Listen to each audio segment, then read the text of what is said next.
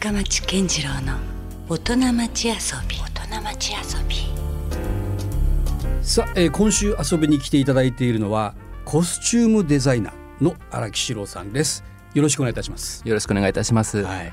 まあ初めましてということでもあるんですけども、あのコスチュームデザイナーというね肩書きもちょっと珍しいですよね、はい、そうですね。これがあのまあ私みたいなちょっと素人にですね ファッションデザイナーとどう違うのかとはい。いうところからまず教えていただいてもいいですか、はい、ファッションデザイナーっていうものは基本的には、うん。えっとプレタポルテがメインになります。はい。要はえっとデザインしてそれをうん。多くの人に届ける、量産をして多くの人に届けてはい。コレクションをするっていうのが基本的にファッションデザイナーの役目なんです。よくあの言うこうリアルクローズ的なそうです。そういう日常で着れるはい。デイリーウェアデイリーウェア。を作っているのが主にファッションデザイナーというくくりになります。まあ、それに対してそのコスチュームデコスチュームデザイーナーっていうのは基本的にはあの要はアーティストさんうん。がいらっしゃって例えば女優さんとか、はい。シンガーさんとか、はい。例えば舞台役者さんとかがいらっしゃって、うん。その方に向けてパーソナルで作る衣装っていうか、まあ、パーいわゆる一点物。一点物クチュール仕立てのはい。あのお洋服のことをあのコスチューム、まあ、つまりコスチュームデザイナーになります。まあ、それもですからい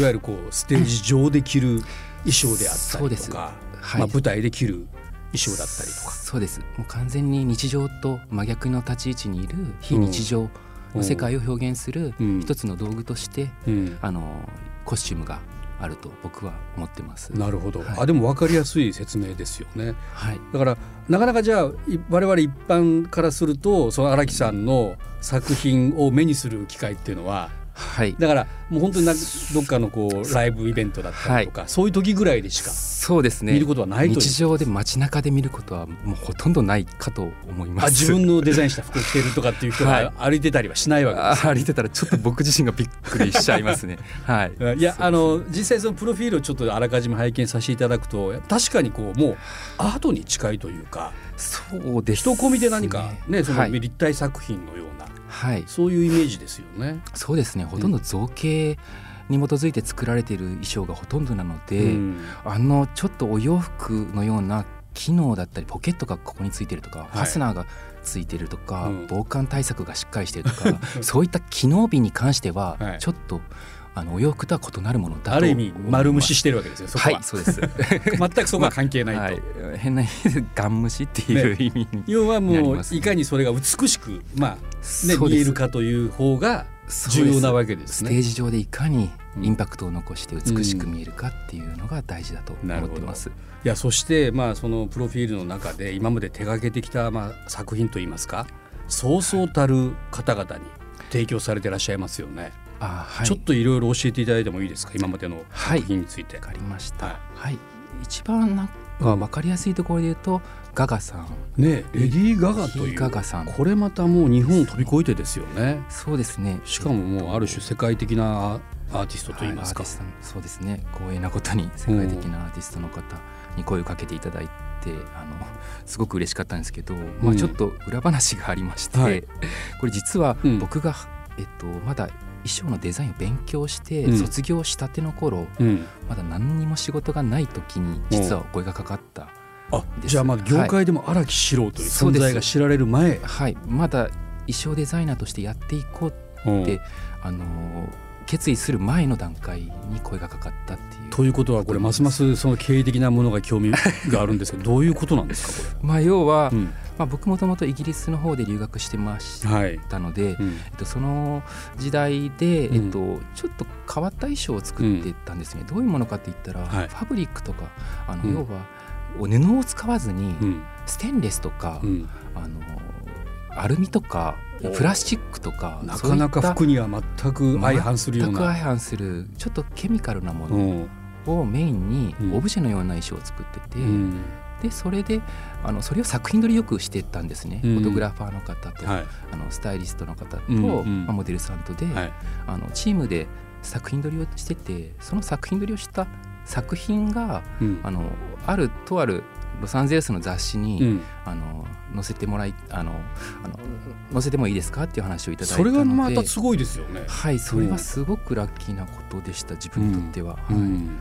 でその雑誌を見たスタイリストさんはい。の方からいきなりですね、うん。あのパソコンのアドレスの方に連絡が来て、うんでレディー・ガーガー×荒木史郎っていう、うん、まあ、件名でタイトルで。タイトルでうん。やってきてうん。完全にこれはいたずらメールだろうな っていうふうに、普通はちょっとね、まさか本人からみたいなは思わないですよね。まあそうですね。うん。でよくよく見て、うん。ちゃんとアドレスとかうん。住所とかを調べていくうちに、うん。あ本当にガガさんのスタイリストさんからうん。連絡来たんだっていう確信に変わって、う。んそれでちゃんと返信してそこからちょっとやり取りが始まりました、へえ。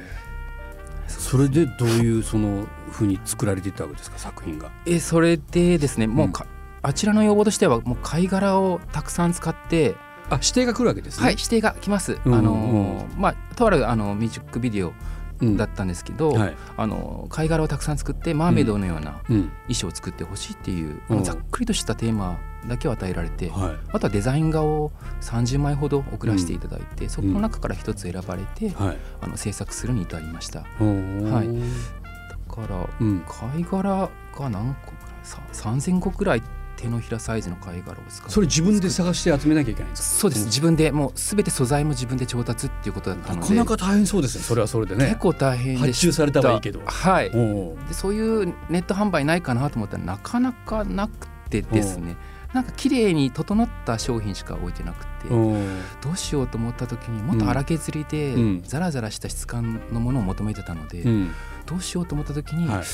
い、や待てよ海に行ってみようと思ってマジですか？いや、私もちょっともしかしたらとは思ってた。そうなんですよあお察しの通り、はいまあ、近くの海はい。の方に行ってひたすら貝殻をかき集める毎日がしばらく続きまして。デザイナーの仕事大変ですね。まさかそれで貝拾っていく人がね、はいコスチュームデザイナーだと誰も思わなかったですけどね。はい、人から見たらなんか浜辺のゴミ拾いをしてる人なのかなと思われていや、それにしてもそのかもしれません3000個じゃなかなかですよね。結構な量でした。はい、で、実際集められたはい、実際に集めてうん洗ってあとうんちょっとブリーチとかしてはい。それですね。材料費かからないかったですね。手間暇かかったかもしれない。手間暇は無限大ですけど材料費はゼロでしたね。はい。それをあのグルーガンっていう、あの要はボンドではい。ひたすらつけていく作業、立体に作り上げていく作業をしてましたね、その時は。はいで、それは無事完成にはい、無事完成しました。ははいい、無事完成して、うんえっとそれをニューヨークの方に送らせていそれただいて。送る時ってまたなかなか壊れ物みたいな？そう大変でした。またパッキングするのが大変で、うんまあプチプチみたいなものをプチプチですね。はい梱包材をたくさん詰め込んで、うん。あの梱包材の量でもう分量取ってしまって。しかもその何かこう袖を通してとか、はいそんな普通の服じゃ多分なさそうそうですね。じゃないですか完全にオブジェでした理解していただけるんですか？これポッと送られたものがじゃあどう装着すればいいのかとか。いやもう理解しがたいものだったと思います当時は。のもう本当に着心地の悪いものでしかなくて。うんどうやって着るんだろうっていうふうに僕が逆に知りたいぐらいのものだったです。それはじゃあはい。その実際装着したそのはい。あれがおでそのデータっていうか写真が送られてきたりもしたんですか？はデータは、えっと、送られてこなかったです。えっとはい、実を言うとそれが、うん。そのアルバアルバムのミュージックビデオだったんですけど、はい。それが要はビデオを撮り終わった後に、うん。えっとまあ大人の事情があって、うん。まあ要は発表されなかったっていう作品になります。じゃあ日の目が見見ないまま？見えないままです。まあちょっとこれ言っていいのかどうかわからないですけど、はいはい。あのアートポップっていうアルバムの中のうん「ヴィーナス」っていう曲だったんですけど、はい。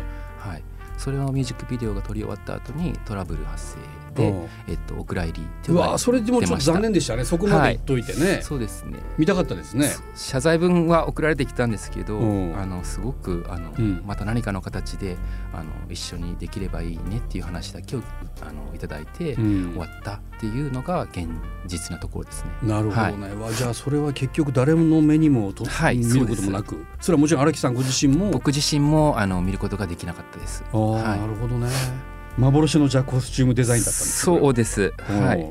じゃあ実際にその日の目を見た作品という意味では他にどういう方の衣装を手掛けそうでられたんですか？すね。えっとまあそのお仕事が終わった後にえっと約半年後ぐらいに、うん。あの今度はミーシャさんのはい。スタイリストさんからうん。お声がかかって、はいそれは、えっと、僕が、えっと、衣装展示を東京の方で、うん。ちょうどロンドンから帰ってきた時はい。にやらせていただいて、うん。それをたまたま見てくださったスタイリストさんが、うん。これもまた使われるかどうかもわからないんだけど、うん。一応念のためストックとして、はい。スタイリングのバリエーションのストックとして、うん。あのかお貸し出しさせてくれませんかっていう話で、うん。一応まあそこまで期待はしてなかったんですけど衣装を貸し出しまして、うん。でそしたらえっとですね1ヶ月後ぐらいに、うん。いや返品って言って要は返却がなかったので、うん。ちょっと心配になって僕の方から連絡取ったら、うん。あ実はちょっと使われることになって気うん。に入ったので、もうちょっとあのお借りしてもいいですかっていう話が来て、うん。そして、えっと、最終的には疲れるようになって、はい。えっとまあモーニングえニューモーニングっていうアルバムと、はい。あとシングルの2つのジャケットのあの写真でこの衣装を使わせてもらってます。じゃあもうライブはいというよりはもうそのジャそうですね。ジャケット用の衣装です。あはい。それはもうしっかり残りますね。それは、はい、の残ってうんすごく初めてだったので、うん。とても嬉しかった記憶があります。なるほど、はい。他にはどういう？はい、うん。えっと他にはえっと永瀬正敏さん、あ俳優の。はい、俳優の永瀬正敏さんっていう方が、うん。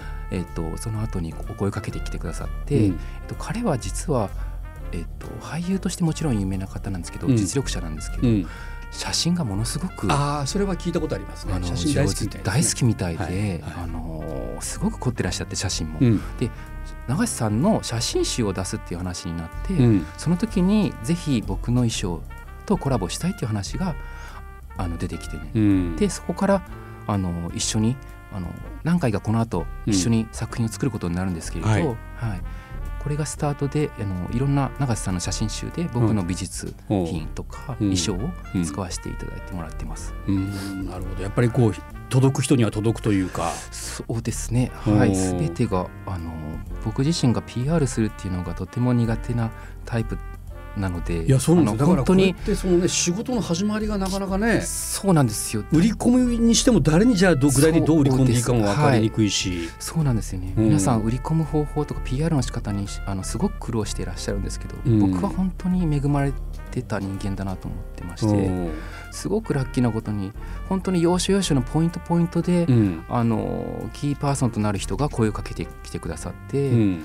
そこからまた紹介を受けてうん。知り合いがどんどん人脈が増えていくっていう形が多かったです。じゃあもう実際かなりお忙しい日々を過ごしていらっしゃる感じなんですか？えっとそうでもないです。衣装デザイナーっていう仕事自体が、うん。もう要は1回仕事を引き受けたらん。しばらく1か月間は制作期間とか、結構長期のスパンにわたって、うん。あの要は制作時間っていうものを制作はおそらく長そうなイメー制作のジはありますね。方がかなり長いです。でもそれよお仕事の時間じゃないですか、はい、あまあそうですね。あそれれがお忙しいですね、うん。うんもう完全に僕の中で忙しいっていうのが、うん。あの遊びに感覚に近いのであ。ななんて言うんですか、うん。あのあんまり仕事とオフのらっしゃらない？そうですね。感覚が仕事をして頑張るっていう感覚ではなく、うん。うん。もう本当に好きなことに没頭させてもらってて、うん。それがたまたまあの仕事につながってるっていう感覚もがう理想的じゃないですか。近いですね。いや自分でなんかもう働かざるを得ないとか働かなきゃいけないとかっていうふうに日々意識しながら仕事をしている人が多い中はい。なんか気がついたら好きなことやってて。そうですね。でお金が振り込まれてみたいな。そうですね。またたまに振り込みが遅れることもいやあるんですけれども。それはねはい大人の事情ってまた、はい。ろいろあるんでしょうけど、はい。なかなかやっぱかなり話をちょっと聞いてるだけでも特殊なお仕事だなというはいかなり特殊。感じがしますね。はい。これだからそのコスチュームデザイナーになるこうなるまでの経緯みたいなお話をちょっとね、あのはい。かいつまんでと言いますか、まあ、なかなかこうねじここも時間が結構あるのかもしれませんけども、はい。まあ、簡潔に言いますと、うん。あのもともとは自分は医療福祉の仕事であの要は全然違うジャンルですよね、はい私もちょっとまはい。たそこもプロフィール遡って見てたら、そ国立大学を出ていらっしゃって、ねはい。全然そのファッションとは全く関係のないジャンルでまずはそう大学に行かれてるわけですよね。はいそうですね、うん。大学時代に心理学を学んでた時期がありまして。心理はい、はい、そのそうです。そもその時には何になろうとされてたんですか、えっと、その時には、えっとまあ、今ありがちな要は何にもやりたいことが見つからないうん。一人、あるが、まあ、一学生でしたその時は。うんうん。はい。その時から何もすることが分かんなくて、うんうん。えっと、どうしようと思った洋服は特にこう、は特別洋服にも特別好きではなかったです。ああそうなんですね。はい、うん。あのその時からよくダダンスをあの、学生時代からやってたので、うん。どういうダンスですかダンスは？僕はジャズダンスとヒップホップをやってました。はい。あはい。ーなるほど。そうですね。うん。さあその時代からなんかうん。表現する活動できたらいいなって実際に思ったんですけど、ん。まさかそれが仕事にできるっていうかそれでうん食っ飯を食べていけるっていうふうには全く思えてない、うん。まあ、時代背景もありましたので、うんうんうんまあお固く就職した方が安定した収入が得られるかなと思って、もうあんまり深く考えず医療関係の方に仕事を旦就職をされるわけですか？はいそうです。一旦就職はい。しました。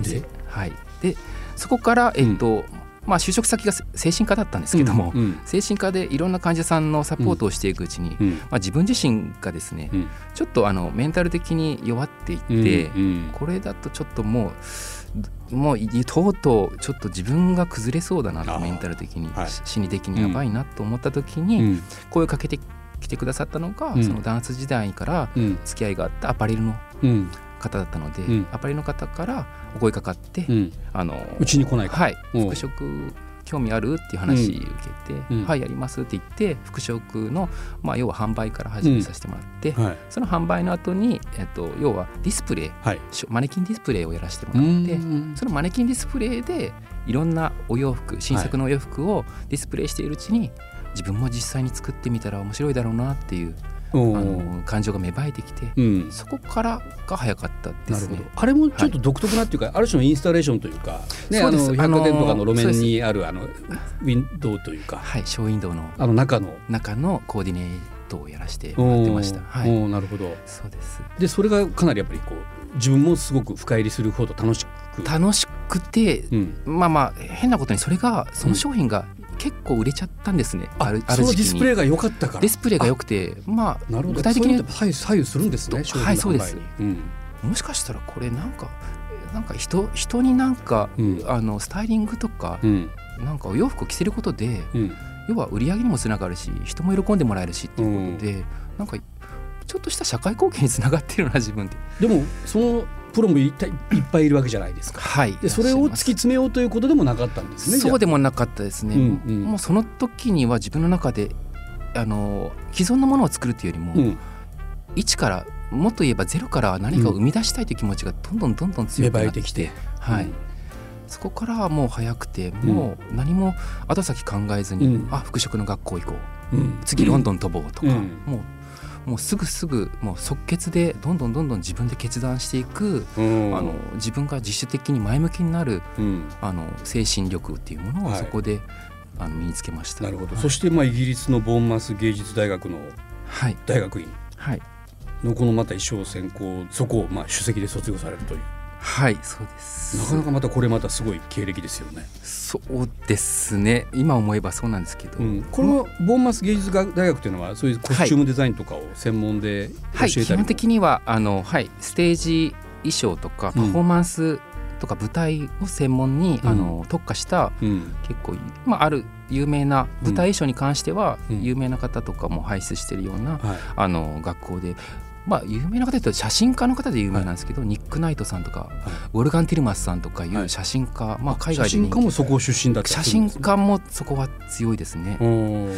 うんそうですね。そういった芸術大学の方で衣装を専攻させていただきました。まあじゃあご自身でいろいろリサーチされてここがいいだろうと。はいリサーチある程度してからう。ん行きましたね。なるほど、はい。何年ぐらいじゃあ行かれてたんですか、えっと僕はえっと三年間行かせてもらいました。はい。なるほど、やっぱり実際かなりいろいろ学ばれたというか勉強になりましたここ？いやかなり勉強になりました。う。んえっと技術的なことは基本的にはやっぱ日本の技術は素晴らしいとうん感じたので、うん。技術的なことっていうよりも要は人に伝える能力っていうものをすごく勉強うんさせてもらいました。まあ、うん簡単に言うとプレゼンテーション能力、ああなるほど。はい、それはその別に営業的な売り込もうとかっていうことではなくて？そっちの方ではなくて、うん。自分が作った作品うん。をどう人にうん。評価してもらえるか、うん。どう理解してもらえるかっていうものを、うん。あの学びました。なるほど、はいはいそれはやっぱりある種言語化していかなきゃいけなかったりもするわけですね。そうです、はい、よくアーティストの方でうん。作ってそれが良ければいいっていう発想の方結構多くいらっしゃるんですけど、うん。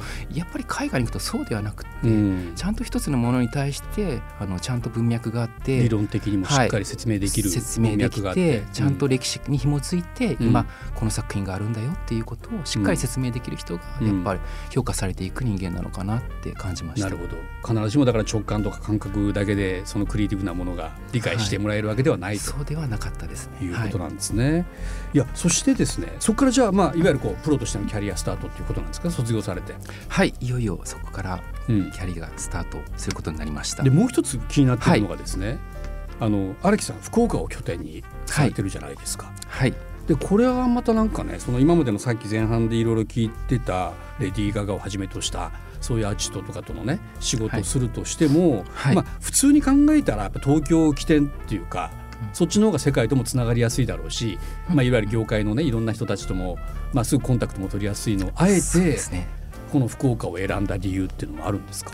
はい。実はすごく勇気がいりましたこの選択は。あやっぱりそうですか。はい、うん。基本的に一極集中でこの衣装業界にしろファッション業界にしろやっぱり一極集中で東京っていうものがうん。やっぱり仕事しやすくて、うん。あのなんだったら海外かもしれませんけどね、そうです。海外かもしれないんですけど、う僕は仕事の前の段階のうん。制作、要は世に出す前のうん。制作する環境を整えようと思いました。はい。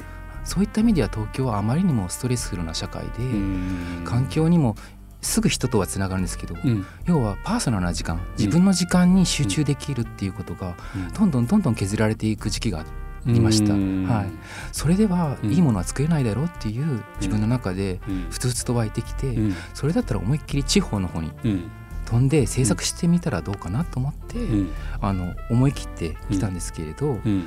もともとは福岡で、うん。あのちょっとゆかりがあるって言いますか馴染みがあって、ん。要は高校時代浪人時代が福岡だったので、うん。それである程度福岡の土地柄も把握してましたし、うん。福岡のその食とフードと、うん。まあ、僕が好きな海とうん。がすごいバランスよく、うん。あの自然とですねその街っていうかタウンのバランスがすごくうまいことマッチしてる街だなと思って、で実際じゃあ福岡に拠点を作られてどのくらいになるんですか？えっと、ちょうど3年間今やらせていただいてます、うん。3年間でちょうどようやく福岡の街にも慣れて、はい。あのすごくリラックスしたうん。日々の中、うん。あの制作に集中させてもらってます今。まあその選択にじゃあ間違いなかったって感じですか？はい今のところ間違ってないなと思ってます。なるほど、はい。まあ確かにこの今の時代っていうのはもう本当にネットもいくらでもつながりますしね、そうですね。そういうまあいろんなやり取りだけで言うと全然どこでもいいというはい。考え方ですよね。そうです、はい、仕事に関してはほぼほぼ LINE とかメッセンジャーでやり取りをしているので、うん。もう写真でも動画でも送れる時代になったので、うん。もうリアルタイムで制作しているものが、うん。あの要はあ相手側に届くっていう時代、だから間違いが起こりにくいと思ってて、なるほど。はい、いやこれはもうラジオだからねなかなかそのじゃあ荒木さんのお仕事というかどういうものを手掛けてるかっていうのはもう実際インターネットでですね。検索して見ていただくのが一番早いだろうし、ね。はい言葉でそれは伝えるのは難しいんですけれども何かこう、はい自分のこう荒木素人はというなんかこだわりみたいなところってあるんですか、こだわりはやっぱり、えっと、基本的にはやっぱりフォルムにこだわってます。テクスチャーとフォルムがすごい僕の中で重要なあの、はい。部分を占めてまして、はい。まあ、フォルムに関しては、うん。なるべく人の肌に沿うようなフォルムとはかけ離れたもの、うん。ある意味その人の体をデフォルメしていくような、うん拡張していくような装置を作りたいなと思って、なるほど。じゃあもうその人の形態というかスタイルがもうもう埋没するぐらいな。埋没するもしくは、えっとうん。拡張していく拡張していく。首が伸びていくとか、うん。まあ、分かりやすく言うとですね、まあデフォルはメさい。そうでれていくような、はい。うん。バストが異常に大きいとか、まあうん。簡単に言うとですね、うんうん。そういった記号となりうるものをイうん。メージして作っています。でテクスチャーに関しても、うん。要は新しい素材とか、うん。新品のサラサラのまっさらな生地というよりも、うんいただいた生地をうん。ものすごく染めたりとかうん。ペーパーとかでサンドペーパーで削ってみたりとか、うん。あある日によってはバーナーで燃やしてみたりとか、樹脂でつけたりとかうん。土に埋めたりとか、うん。そういった加工を施したテキスタイルをメインに作ってます。相当じゃあもう無限に広がりそうですね。そうですね。そういう素材選びから、はい、ね、何から何まで。はい、素材遊びに近いた近いかなと思ってます、はいそういうじゃあ確かにおっしゃるようにそのアイデアが非常に重要になってくるからはい、その制作環境っていうのはすごくやっぱ重要そうですね。まさにそうです、うんそういった意味では福岡って自然がすぐ目の前にあるので、うん。そこでうん。いろんな作業もできるかなと思って。じゃあインスパイイアされるのもむしろそういうあのアトリエとかっていうよりははい、外ではい。何かをもう目に入れてということの方が多いんですか、はい、まさしく深町さんおっしゃった通りで、おうおう。ほとんどがインスパイアされるものって自然から来てます、うん。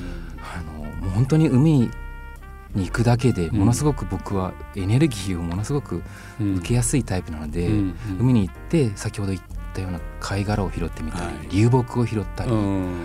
まあ、枝を拾ったり葉っぱを拾ったり、うん。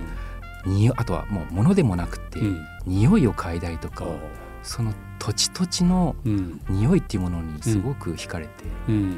ちょっと塩っぽい匂いとか、うん。ちょっと湿った匂いとか乾いた匂いとか、うん。そういった匂いからインスパイアを受けでもすごいです。ねもあります匂いがはい。その創作にどうつながるかっていうのもちょっと興味深いところですけどね、はい。そこから何か見えてくるものがあるんですか？匂う。そうことに。ですね。はい。例えば粘土の匂いとかはい、何とも言えない匂いなんですね。確かに子供のはい、頃になんか、子供の頃ね。に味わった粘土工作のような匂いとか、うんうん。それって一瞬で匂いって、うん。その匂っ一番初めにその匂いを匂った時期に、うん。自分が要はフィードバックできるから戻れるんですよね。あその思い出に戻れるってあ言いますか、うんその頃の景色とか。そうです。自分の意識とか、その子の景色が走馬灯のように現れてきて、うんその中でうん、イメージの中で制作ができるっていうのが、匂いのいいところっていうか。なるほどね、うん、いやでもなんかそのね例えば山とか森とか海とかそういう素材ではい。これ使えるかなとか、はい。そんなことだったりもするんですか？はいそうですね。もう使える使えないというよりも、うん。むしろ自分が興味本位で、うん。要はそれを集めてきて、うんなんとなくそこの棚に入れといて、うん。飾っておくぐらいの感覚です最初は。あーまずはこう宝箱じゃ まずは自分の宝をたくさん見つけてきて、うん。あのそこからうん。ふと目に留まったものを一回手に触ってみて、ザラザラなのか、うん。サラサラなのか、うん。ちょっと痛いのか、うんうん。ソフトなのかとか、はい。そういう質感から入って手遊びから始めて、一回だからまあ寝かせるというか。そうです。今 そう日は今日明日の仕事にそれつなげようじゃなくてはいまあ分かんんないけどとりあえず一旦置いとこうと。置いて。うん。そうですね。もしかしたらある時それがそうです。両ああの時のあれがっていうことでピッとこうつながることもあまさにったりす。るんですそうかもしれない。料理に近いのかもしれないですね。料理の出し文化に近いのかもしれないですね。いかにそのエレメントというか素材をたくさんはい。自分の引き出しの中に入れとくかはいみたいなものがかなり重要にもなってくると。はいそれがすごく僕にとって大事な荒木さんのアトリエ見てみたいですね。あぜひぜひ全然なんか普通のファッションデイザイナーあたりのなんかイメージするものとは違いそうですね。ということは。どうなんでしょう。はい。うん。違うと思います。よく 言われます。はい。相当特殊やな。えーもう一つちょっと付け加えさせていただきますと同じく福岡出身のシンガーフミカの、えー今、はい。あのアルバムの衣装だったりライブでの衣装制作もされてらっしゃると、そうですね。これどういう経緯で？えっとふみかさんの衣装に関してはふみかさんの担当しているスタイリストさんうん。の方がいらっしゃって、うん。えっと、その方が、えっと、たまたまこれもたまたまなんですけど、はい。僕がやってるインスタグラムはい。をフォローししてたっていうことが始まりで、うん。でインスタグラムを見てましたっていう話で、メールの方にああのお仕事の依頼が来まして、うん。あのそれでぜひあの MV の方とうん。アルバムジャケットの方で使わせていただきたいということで、うん。実際に僕のアトリエに来てああでもないこうでもないって言いながら衣装を選んでいかれました。あたまたまじゃあそのお互いその福岡がそうです。ちょっとあったっていうことなんですね。はい別にその福岡でつながったっていうことではなくではなくてはい。そうですなるほどね。